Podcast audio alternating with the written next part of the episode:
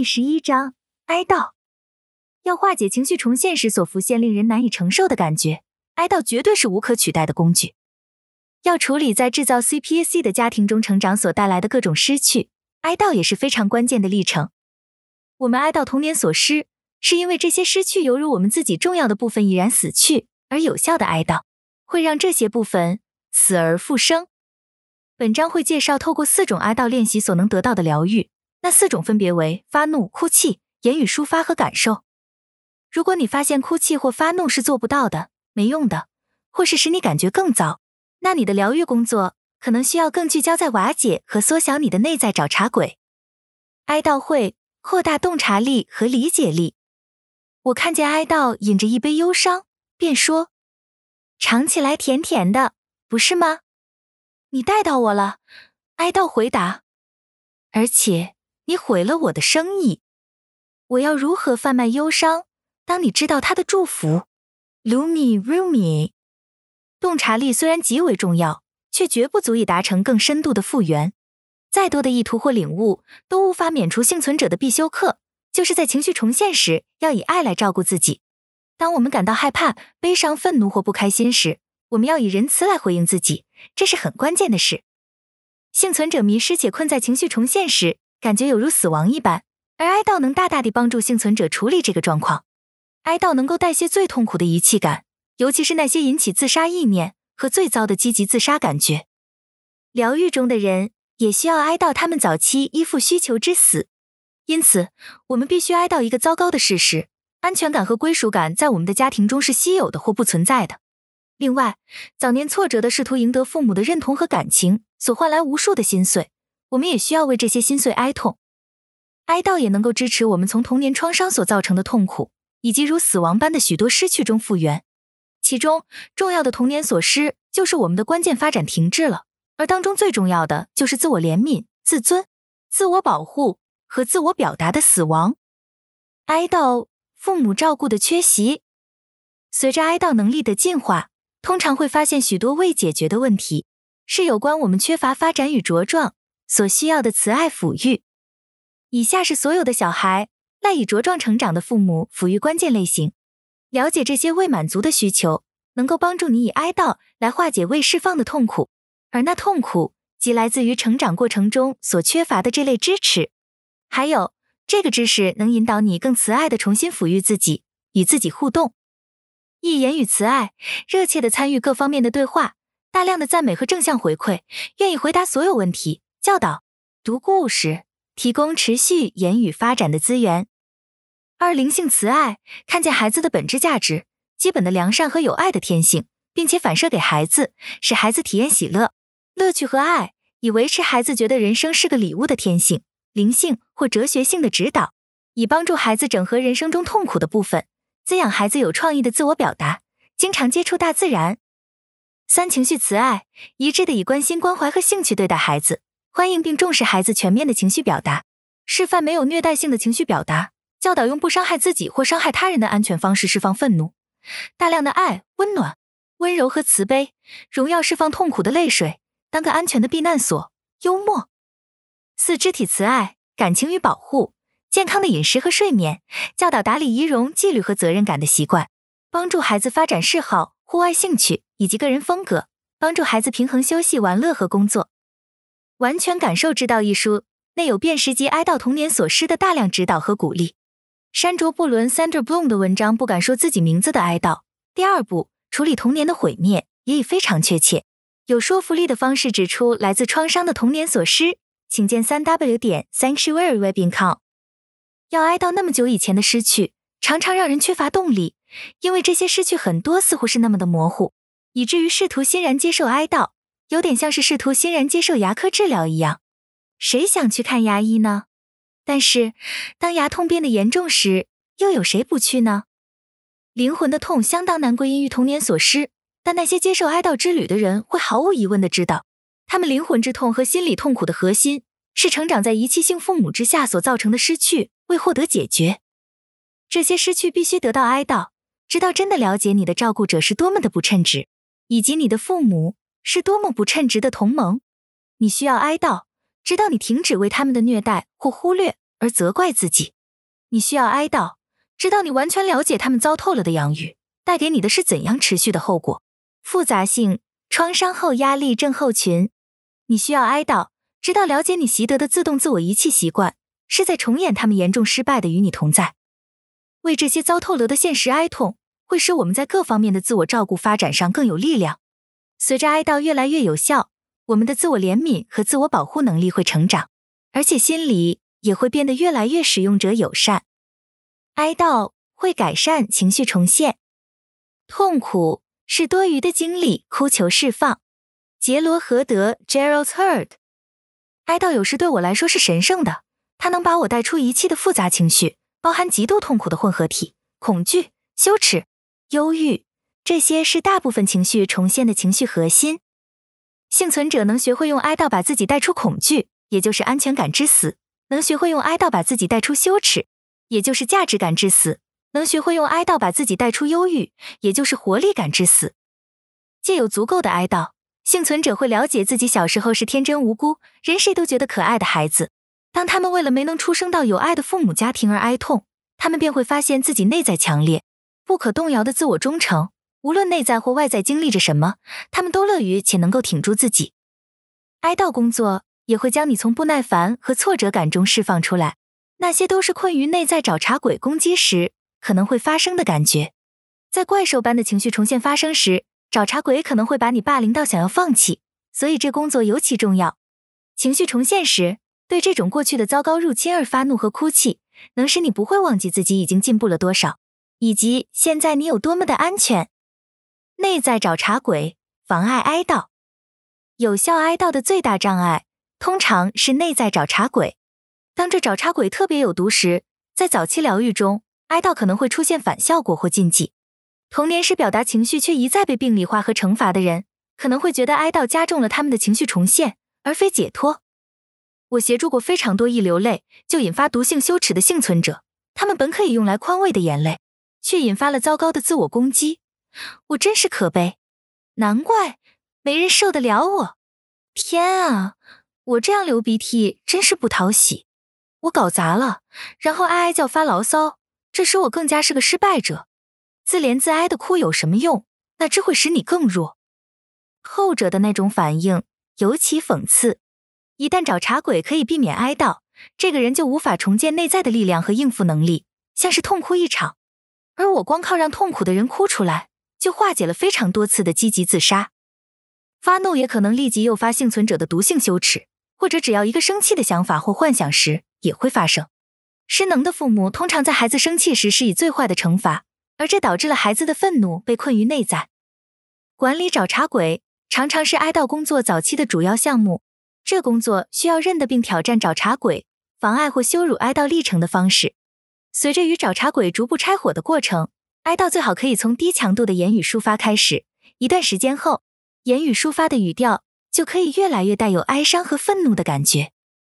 当找茬鬼被缩小够了，而且思考修正法已经使心理状态变得更为友善时，幸存者就会开始接触到哀悼所能带来的解脱潜力，他们会学着提倡并增加慈悲心，给过去身为被遗弃的孩子的自己，以及现在身为幸存者但仍受情绪重现剧烈痛苦折磨的自己，以此方式哀悼，以哀悼卸掉找茬鬼的燃料。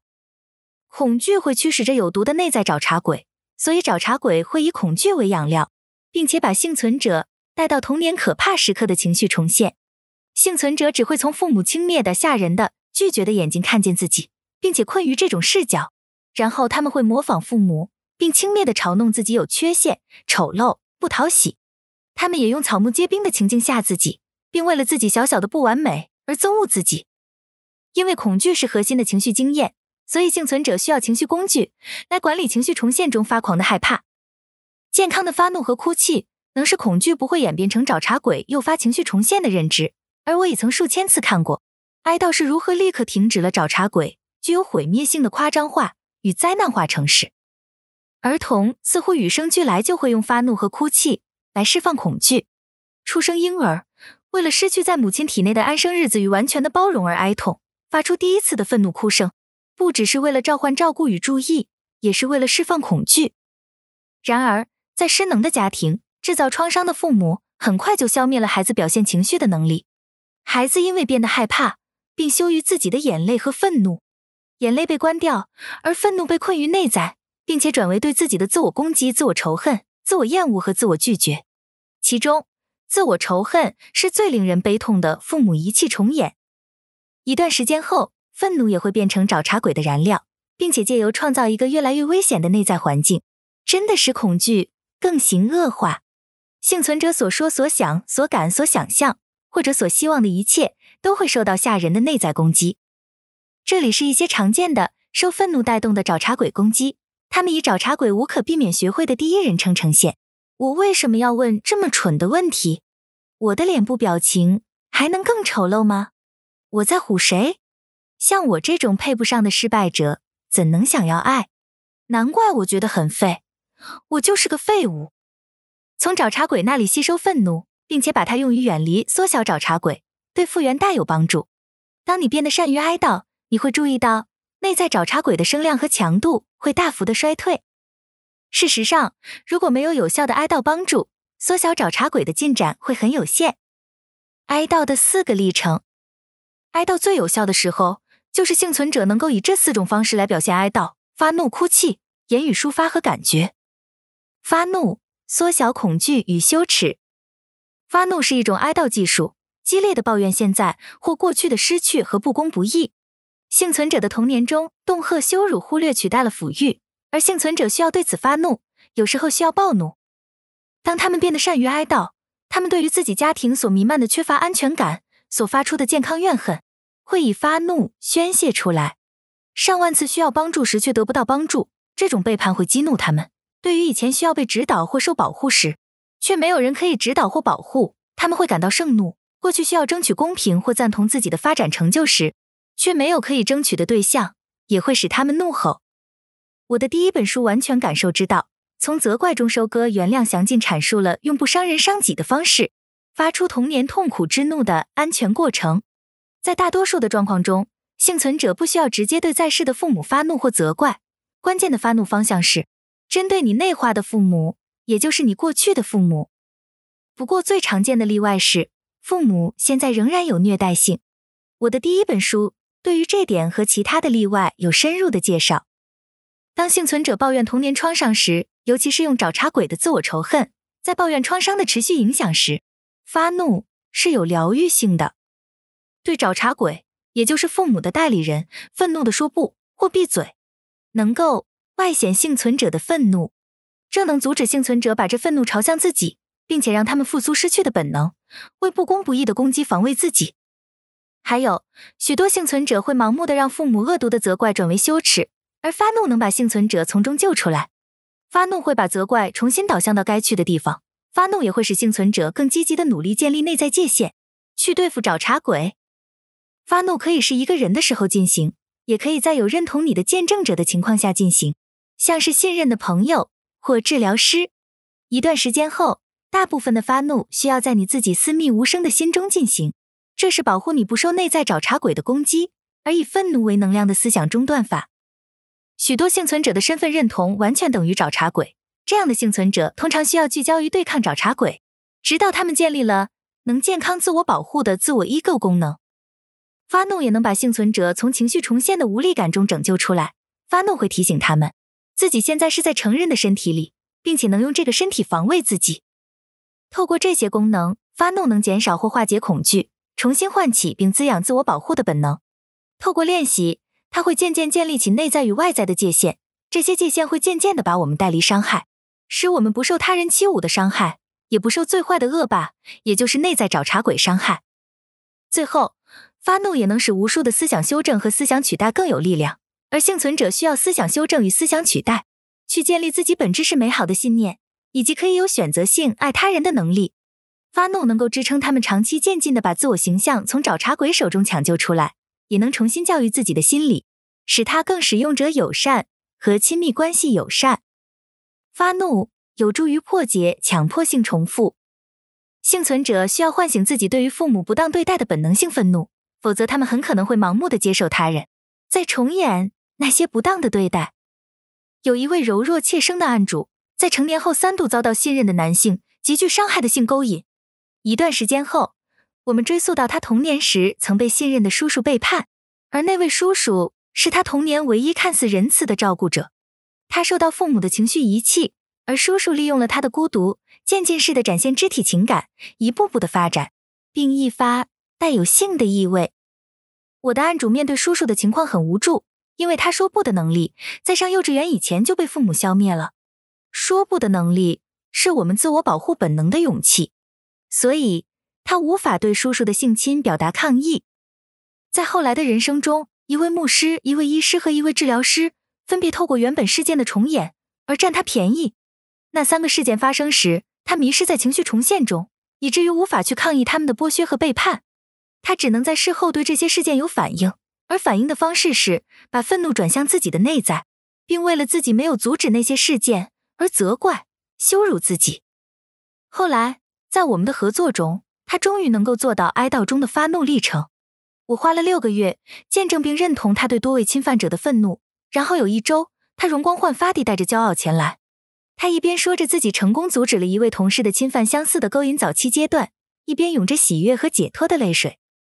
那阶段是貌似友善的碰触，但他不想要的拍背，渐渐加重成轻微的性暗示，摸手和摸手臂摸太久，这些是他以前。无法对施暴者们抗议的初期不当侵犯，他极为兴奋，佩服自己能够对着那位同事说：“请不要碰我，我不喜欢你碰我，而且我不要你以后再碰我。”这次的性试探就立即停止了。哭泣，为自己的失去而哭。在哀悼中，发怒是阳性的历程，而哭泣是阴性的互补历程。当我们受伤时，我们直觉的会感到悲伤和愤怒，如同新生儿因失去子宫的完美安全感而受伤。于是，愤怒哭嚎，哭泣也是无可取代的工具，能截断找茬鬼的情绪资源。泪水能在恐惧化为害怕与吓人的想法前就释放恐惧。事实上，哭泣有时候是化解情绪重现的唯一方式。我自己就见证过数百次，在大哭一场后，我的找茬鬼便弱化至无害的程度；而其他的数千次，我看到我的案主用泪水化解他们的恐惧、羞耻和自我遗弃。我也见到他们接着上升到健康愤怒的状况。一旦发现有不可接受的不公事件，就会坚决地挑战这些事件。一位案主在为期一年的治疗后搬迁到别处，最近来信告诉我一个他哭泣的经验。他因为严重胃痛而住院，很快地得知自己罹患了癌症。他已经明智的与有毒的家人切割，但在新生活中孤单一人。为此，他恐惧万分，觉得自己快要崩溃了。他写道。我知道你以为我没听进去你对我说的那些关于哭泣的话，我自己也这样以为。但是当我觉得醉了无希望的那一刻，我想起了你的一些话，然后泪如雨下。这一开始是吓到了我，但我很快的就开始感到一种神奇的解脱，觉得如果我接受开刀的话，我就会没事。现在已经过了十二个月，也流过许多泪，更别提对上帝怒愤了一点点。我似乎很好，很健康。另一则关于泪水的力量的证词。节录自一位男案主的电邮，他接受了一年的疗程，结束后六个月，他写了这封电邮。我认为是眼泪，晚来的大哭，你是对的，哭泣很棒，我爱哭泣，悲伤的眼泪，世界之美的眼泪，哀悼失去的眼泪，以及对于我的人生终于变得可管理，甚至亲密的感恩眼泪。过去两个月来，我所流的泪，比过去二十年来还要多。我现在真的对人生敞开了心房。人生变得较不狭隘，不再只是痛苦、羞耻、罪恶感，还有别的相当美丽的事物。哭泣的另一个好处是，不怕难为情的泪水会激发副交感神经系统的放松反应，这会平衡情绪重现时交感神经过度警觉的状态。随着学习有效的哀悼，我们会允许自己为童年缺乏父母的正向关注而哀痛。父母过去的关注通常是负面且危险的，我们会为这个可怕的现实感到悲伤。但是，随着疗愈的进展，我们也会为那个不受赏识、被认为不特别、无价值、不讨喜的孩子而哭。哭泣和自我怜悯。当我们以自我接纳的方式来迎接自己的眼泪时，哭泣会唤醒我们发展停滞的自我怜悯本能。一旦透过一致且重复的练习建立起自我怜悯，它就会成为自尊越来越好的基石。而当自我怜悯变成一种习惯的态度，它就能立刻化解情绪重现中典型的自我遗弃。自我怜悯也将创造一个基础，使我们可以建立真诚、友谊、亲密感的怜悯给予他人。与亲密对象同在的能力，通常是根据我们对于自己坚定效忠的程度而定。哭泣与发怒共舞，哭泣与发怒是释放遗弃性痛苦的两个关键性情绪工具。通常我们同时需要两者，才能得到完全的释放。哭泣和发怒共舞不同于发牢骚，发牢骚是一种情绪表现，但给了哀悼坏名声。发牢骚是个敏感的议题，因为很多人用健康的方式抱怨或哭泣时，却被当作有病的发牢骚。然而，失调的发牢骚常常是发怒与哭泣的不健康混合体，不仅压抑了愤怒或悲伤，而且是用一种烦人的方式流露出来。这里有两个例子。当一个受伤的人只会表达愤怒时，他压抑的悲伤会无意识地渗入愤怒中，使他听起来像是个受难者或有被害妄想的人。因为没有大量释放他的悲伤，所以发再多的牢骚也无法使他解脱，并且可能使他无止境的生气发牢骚，耗竭听者的同理心。相同的，当一个受伤的人只会哭，他的悲伤会带有一丝压抑的愤怒，使他的哭泣听起来像是易怒不止的牢骚。我的一位案主。称之为愤怒从很小的洞跑出来。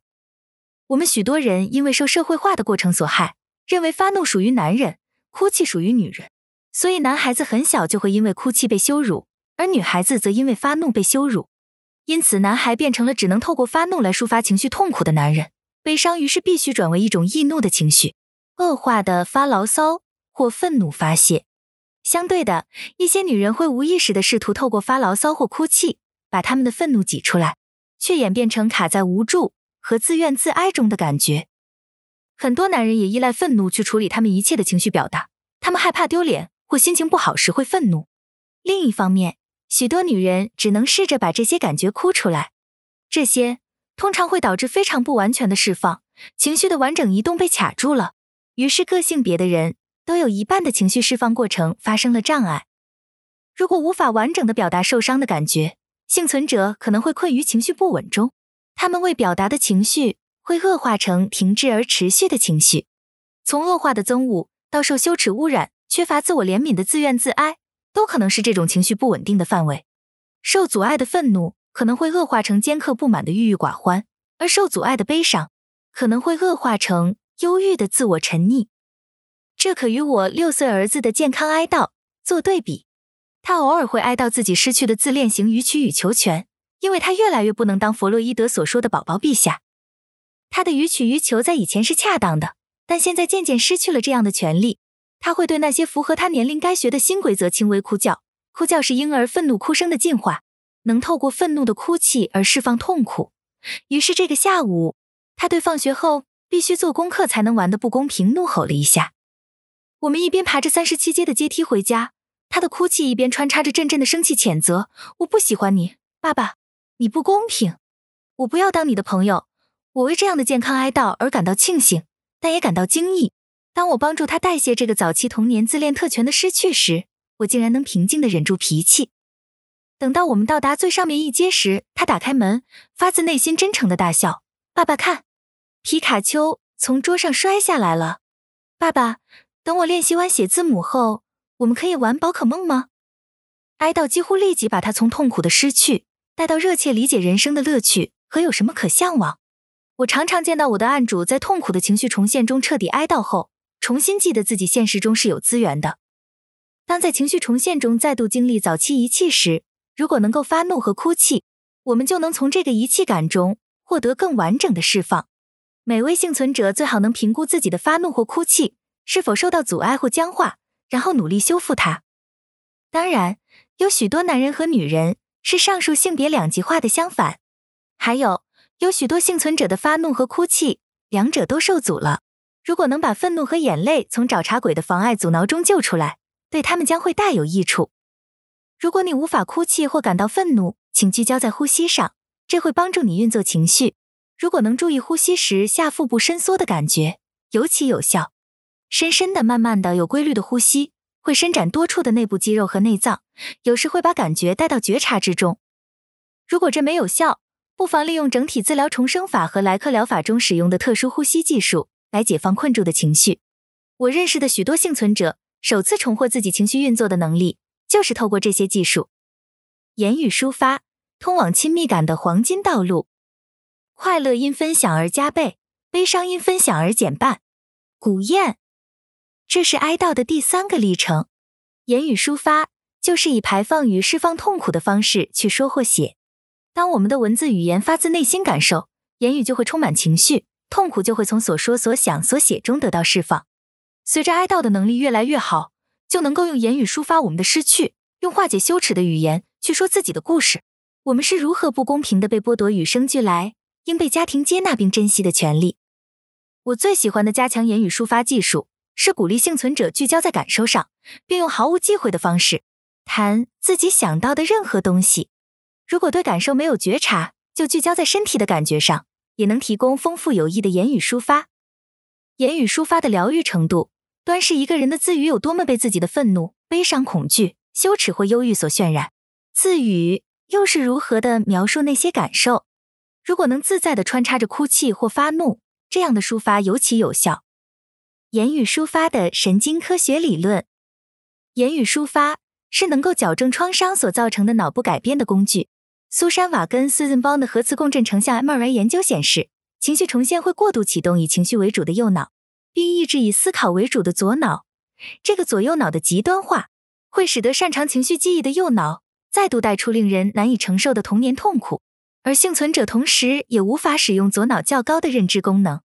这个暂时性的失去认知视角，解释了为何幸存者那么难以觉察自己只是正在经历情绪重现，而非真的迷失于过去的危险、无助与无望中。言语抒发最有效时，便是一种疗愈性历程，会把左脑的认知带入至右脑的激烈情绪里，促进幸存者用文字描述感受的能力，最终能够精确地诠释并沟通自己的各种感觉。当这个历程重复次数够多时，会长出新的神经通路，让左脑和右脑能够合作。这样，他就能够真正的同时思考和感受。脑胼胝体 （corpus callosum） 是连接左脑和右脑的部位。研究显示，某些 CPAC 幸存者的脑胼胝体比较小，而进一步的研究发现，大脑能够产生新的神经元与新的神经做连接，来修复这个状况。思考与感觉同步。当幸存者变得善于言语抒发时，他会疗愈重要的发展停滞，学会用能够产生健康有用。适当情绪反应的方式去思考自己的情绪状态，这些反应的特色是对自己和他人的尊重。在丹尼尔·高曼的书《EQ》中，他指出这是情绪智力的核心特质。借由继续练习，言语抒发会协调左右脑，这样当右脑在情绪重现中过度启动时，左脑也会完全的加入。这在 MRI 中也看得出来。左脑的加入会使幸存者能够记得使用情绪重现管理步骤，去成功的处理情绪重现。如同发怒和哭泣，言语抒发只有在脱离找茬鬼的控制时才有效。在早期的疗愈中，言语抒发很容易就会变成自我鞭笞，因为从找茬鬼的自我攻击或夸大化视角进行言语抒发，鲜少是有效的哀悼，反而会诱发情绪重现，或使情绪重现更加强烈，然后常会引发出伤害自己或伤害亲密关系的行为。很多幸存者在早期疗愈中无法发现自己无意识的过度认同找茬鬼的观点。在这种情况下，他们通常需要治疗师或已经大幅疗愈的亲密对象来帮助他们辨识和消灭找茬鬼。言语抒发是一个特别有转化性的哀悼历程，它不只像发怒与哭泣那样会促进相同的恐惧释放和羞耻化解，还能揭发找茬鬼的自我攻击以及引发恐惧的各种伪装。言语抒发也有助于我们辨识因童年遗弃经验而长期以来未得满足的需求，并能够沟通这方面的需求。自言自语的言语抒发，自言自语的言语抒发，也就是没有人听得到你说话，这是一个有帮助性的疗愈技术。未受创伤的小孩在玩耍的时候常常这么做，对自己很好。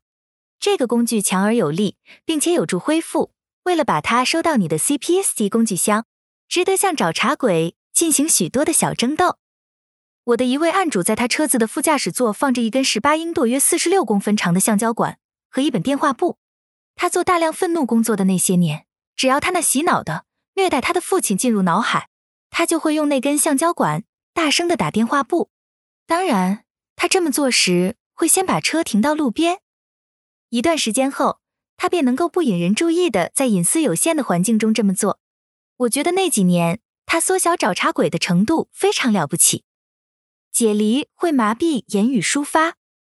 区分言语抒发不同于没有建设性的担心、解离性的幻想与执着是很重要的。解离是一种防卫，是孩童遭遇难以承受的遗弃性痛苦时，为了让自己分心、保护自己所发展出来的。状况发生时，缺乏支持的小孩必须解离。正因为无法有效的哀悼，而为了保护自己，所以必须不让最猛烈的痛苦完全进入觉知中。如我们在第六章所见，解离最常见的类型有两种：右脑的解离和左脑的解离。右脑解离可以被视为典型的解离，也是将类型最常见的防卫方式。它是麻痹强烈感觉或麻痹内在找茬鬼没完没了的攻击的右脑历程。解离是分心的历程，幸存者解离的方式常是迷失在幻想中，或是脑雾、看电视、疲倦睡觉，用自我分心的方式叙述，实际上是言语抒发的相反。迷失在白日梦般不太可能发生的救赎幻想描述，是在心理治疗会谈中案主逃避痛苦的常见方式。另一种常见的例子是冗长的详述梦境，但缺乏情绪内涵或认真的内省。在我事业的早期，我短暂的协助过一位僵战型的案主。蒂娜卡在一种逃避的历程中，没完没了地述说着自己的梦。她用缺乏生命力且令人难受的细节来叙述那些梦。事实上，她这种死气沉沉的诉说方式，就是她谈大部分事情时的现象。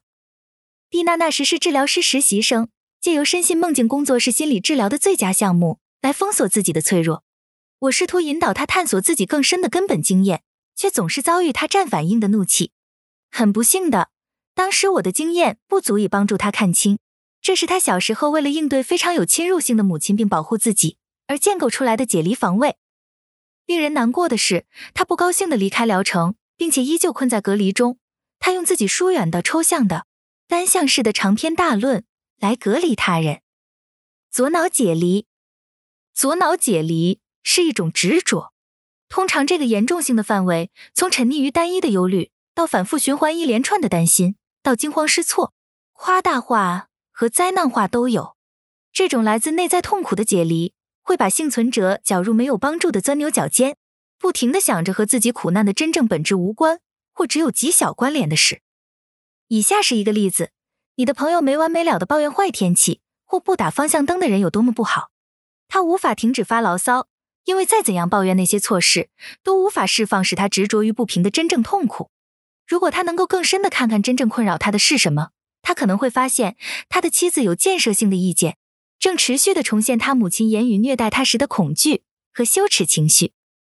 左脑解离也可以是一种琐碎化的历程，在幸存者过度聚焦于表浅的外在担心时，这会分散他内在不舒服的体验。满脑子都是体育数据或好莱坞名人的生活是常见的例子，但不是说不该在适度的范围内有这种兴趣。最后，左脑解离也可以发生在智能化中，这就是小说家伊恩·麦克艾温 （Ian McEwan） 所说的专注思考的高墙堡垒。有些幸存者过度依赖理性和崇高的对话，借以保护自己免于情绪世界可能的杂乱和痛苦。但如果过度使用，即使是最高阶的创意思考，也可能恶化成执着的防卫。言语抒发会疗愈遗弃感。当我们分享情绪上重要性的话题时，我们会与对方以有意义且有疗愈性的方式进行连结，这包括分享使我们兴奋或开心的事，也包括使我们害怕或沮丧的事。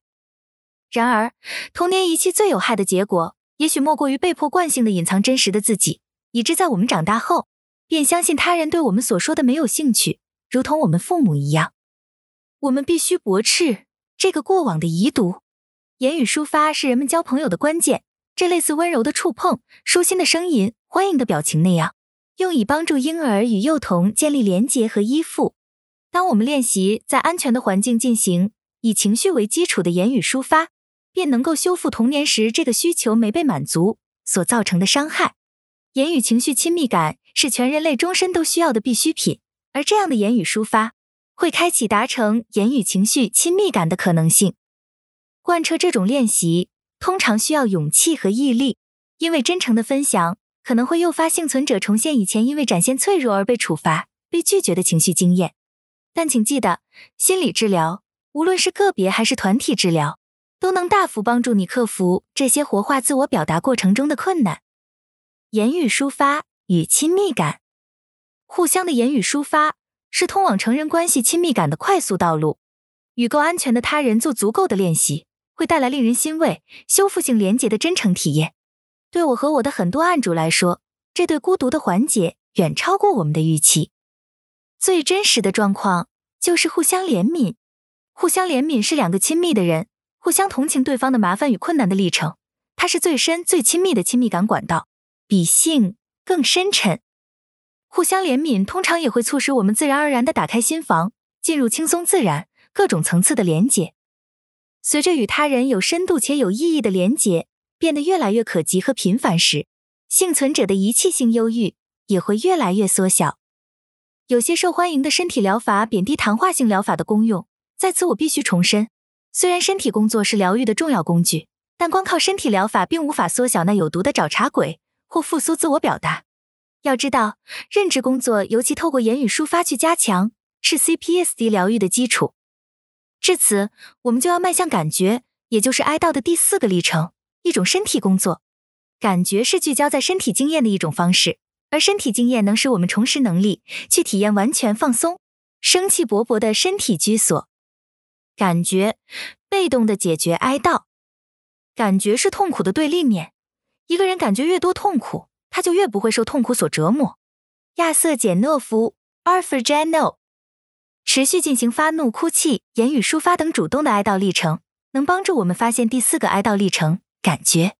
感觉是一种比表达情绪更隐晦、被动的历程。透过比较情绪表达和感觉这两种概念，是最好的说明。情绪表达是用哭泣、发怒或言语宣泄。把内在的情绪能量释放出来，感觉则是一种处于当下内在情绪体验而不做反应的静态过程。在疗愈中，感觉是把自己交付给内在的痛苦体验，而不论断或抗拒那些体验，也不做情绪表达。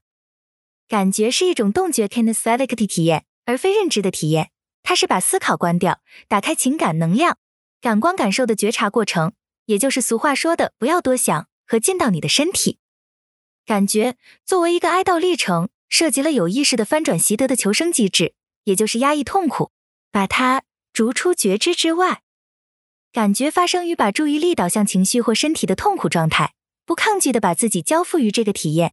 一旦接纳并放松的进入痛苦，我们可以学习温柔的把痛苦吸收到经验中。然后，感觉的功能就像是溶剂般，会溶解并代谢情绪的情感、能量和感官感受。感觉。可以疗愈消化问题，练习感觉也很像健康的消化食物。放松的消化道能让我们有效的消化吸收养分。然而，如果压抑感觉，我们的身体通常会武装起来，同时变紧绷，尤其是消化道。我相信消化道紧绷会产生常与 CPSD 共同出现的消化问题，如腹泻，有时候是强烈危险情绪所引起的生理反应。这种时候，恐惧诱发了交感神经系统，进而诱发了大肠。立即性的排泄，呕吐也很类似。另外，便秘有时候是消化道的紧绷，阻碍了健康排泄所需的肠道蠕动。情绪与生理的连结，情绪和生理感受常有密切的关系，生理感受常与感觉一起发生。还有，紧绷与压力的生理感受可能是发展来抵抗感觉的一种防卫表征。随着未表现的感觉累积下去。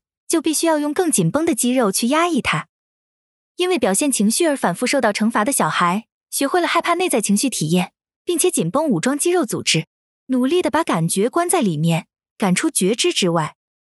憋气是武装的进一步产物，是很常用来压抑感觉的方法，因为呼吸很自然的会把你的觉察带到感觉的层次。我的案主凯莉对一个特别强烈的情绪重现进行了自由联想。他痛苦地想起自己经历的创伤，试图避免母亲为了他的哭泣而处罚他。他最糟的记忆是，有一天在超级市场，他母亲一直骂他，同时他试图压抑自己快速想哭的冲动。他知道自己如果哭的话会发生最糟的惩罚，他屏住呼吸，好让泪水不流出来。但他憋气太久，以至于缺氧昏倒，头撞到地面而造成头部裂开。他的母亲为了这自以为的公开羞辱而感到丢脸。回家后，把他打得青一块紫一块。我们花了两年时间建立信任感，才把这个事件带回到觉知层面。然后，他首次在这件事发生后流泪。那件事发生在三十年前，这是他记忆中的第一次流泪，同时也带来解脱。把觉知聚焦在生理感受的技术，能帮助你变得更善于练习感觉，而且有足够的练习。注意紧绷的脸、喉咙、心脏或肚子，会把感觉带入觉知，并用感觉去解决。然而，在你聚焦于生理感受的初期，感觉有可能会很强烈的出现，因此让自己适度表达情绪会有帮助。平衡感觉与表达情绪。当我们对感觉的隐晦感官感受变得更具正念时，用感觉解决被动哀悼历程，就能够与动态的哀悼历程相辅相成。因此，当我们可以用表达情绪和感觉两种方式处理愤怒、悲伤、恐惧、羞耻和忧郁时，通常就是在高阶的疗愈状态。还有，感觉也可以帮助我们把情绪带入觉知，需要透过动态净化的情绪表达来被哀悼处理。因此，当我们可以流畅地在感觉和情绪表达之间切换，哀悼就会特别深刻。有时候，我们只需要全然的感觉并接受痛苦的感官感受。其他时候，我们则想对他人，那些允许我们用发怒和眼泪替文字上色的人，以言语来抒发我们的痛苦。学会感觉，随着幸存者变得越来越善于发怒和哭泣，他们会更不害怕自己的感觉，而学习单纯感觉的机会也会出现。他们可以借由被动的适应较隐晦的愤怒与悲伤感官感受，去善用这些机会。一段时间后，这个练习会建立起被动的与自己较深的感觉同在的能力。像是恐惧、羞耻和忧郁，但在早期阶段，这个觉知常会演变成动态的表达情绪的需求，用哀悼来处理自己的遗弃感。然而，他们的遗弃感觉后来也会纯然的借由觉知而被消化和处理。这也适用于焦虑，这常是在觉知层面下的恐惧。借由充足的练习，被动感觉常常能够解决焦虑。下一章会详细的介绍这个历程，一个感觉的练习。这个练习可以加强用感觉和哀悼来处理痛苦的能力。想象自己在做时光旅行，回到过去你觉得特别受到遗弃的地方，在各种痛苦的情绪状态或情境中，让成人的你把身为被遗弃的孩子的你带来，坐在成人的你的腿上，并且安慰他。你可以口头上安慰他。大部分时候，你如此被遗弃，感到如此孤单，使我觉得很悲伤。你被困在这种遗弃痛苦中。尤其是因为你忍受了这么久，而没有人来安慰你时，我更爱你。那不该发生在你身上，不该发生在任何一个小孩身上。就让我安慰你，抱着你吧。你不用急着忘掉他，那不是你的错，也不是你造成的，而且不用怪罪于你。你什么都不用做，让我抱着你就好。慢慢来，我永远爱你，无论如何都在乎你。我非常推荐这个练习，即使它感觉很假。即使需要花很大的力气击退找茬鬼，请继续练习，然后你会发自内心的感受到对你那个受创小孩的自我怜悯。当它发生时，你会知道自己的疗愈工作已经到达了很深的层次。邀请并提升哀悼的技术。在我成年后的第一次突破性哭泣后，我就变得很难流泪，但现在已经不会这样了。我不易流泪，那时候常常渴望那令人难以置信的解脱，但是不像发怒。我无法强迫自己哭泣。我后来得知很多人也是这样。我的朋友马坎也遭受同样的挫折，想哭到想把柠檬汁挤到自己眼睛里去。后来他能够笑谈这件事，但也严肃地警告我，绝对别尝试这种行为。这里我整理出一个清单，列出我们讨论过如何让自己大哭一场的方法。如同本书中所有的忠告，请自由使用你觉得适合的忠告建议，并且自由安排你觉得最好的顺序。不同的组合可能会提升哭泣或发怒，或者两者同时出现。有时候怎么做都没用，但我鼓励你再多试试直觉上觉得可能有用的技术。一，找一个安全、舒适、不会被听见的地方。二，闭上眼睛，回忆你曾对某人感到慈悲怜悯的时候。这可以来自真实生活，或是读过的一本书或一首诗，或是看过的电影或新闻。三，借由回忆某人对你很仁慈。或是想象某人应该会对你仁慈，来提取自我怜悯，像是我，我就会对你很仁慈。四，进行言语抒发，谈谈困扰你的事，可以写下来，也可以对真实的朋友、想象的朋友，或是对我诉说。五，想象自己受到更高的力量安慰，看见自己坐在这个仁慈的更高力量，或应该是仁慈的真人腿上。我有一位案主觉得圣诞老人很好用。六，回忆你曾经在哭泣或发怒后觉得好多了的经验，或看见别人在真实生活中或电影中哭泣。七、回忆你曾经生气或别人的生气，而使你免于伤害的经验。八、想象你的愤怒在周围形成一个火红的保护屏障。九、想象你的眼泪或愤怒带着恐惧、羞耻或忧郁升起并且发散出来。十、想象自己慈悲地抱着你的内在小孩，告诉他这很正常。觉得不高兴或受伤时，都可以感到悲伤或生气。十一、告诉你的内在小孩，你会保护他不受批判。十二、深深地、慢慢地、完全的呼吸。十三、播放可以感动你的或挑起情绪的音乐。十四、看凄美的电影。十五、看的电影内容含有令你羡慕的愤怒发泄。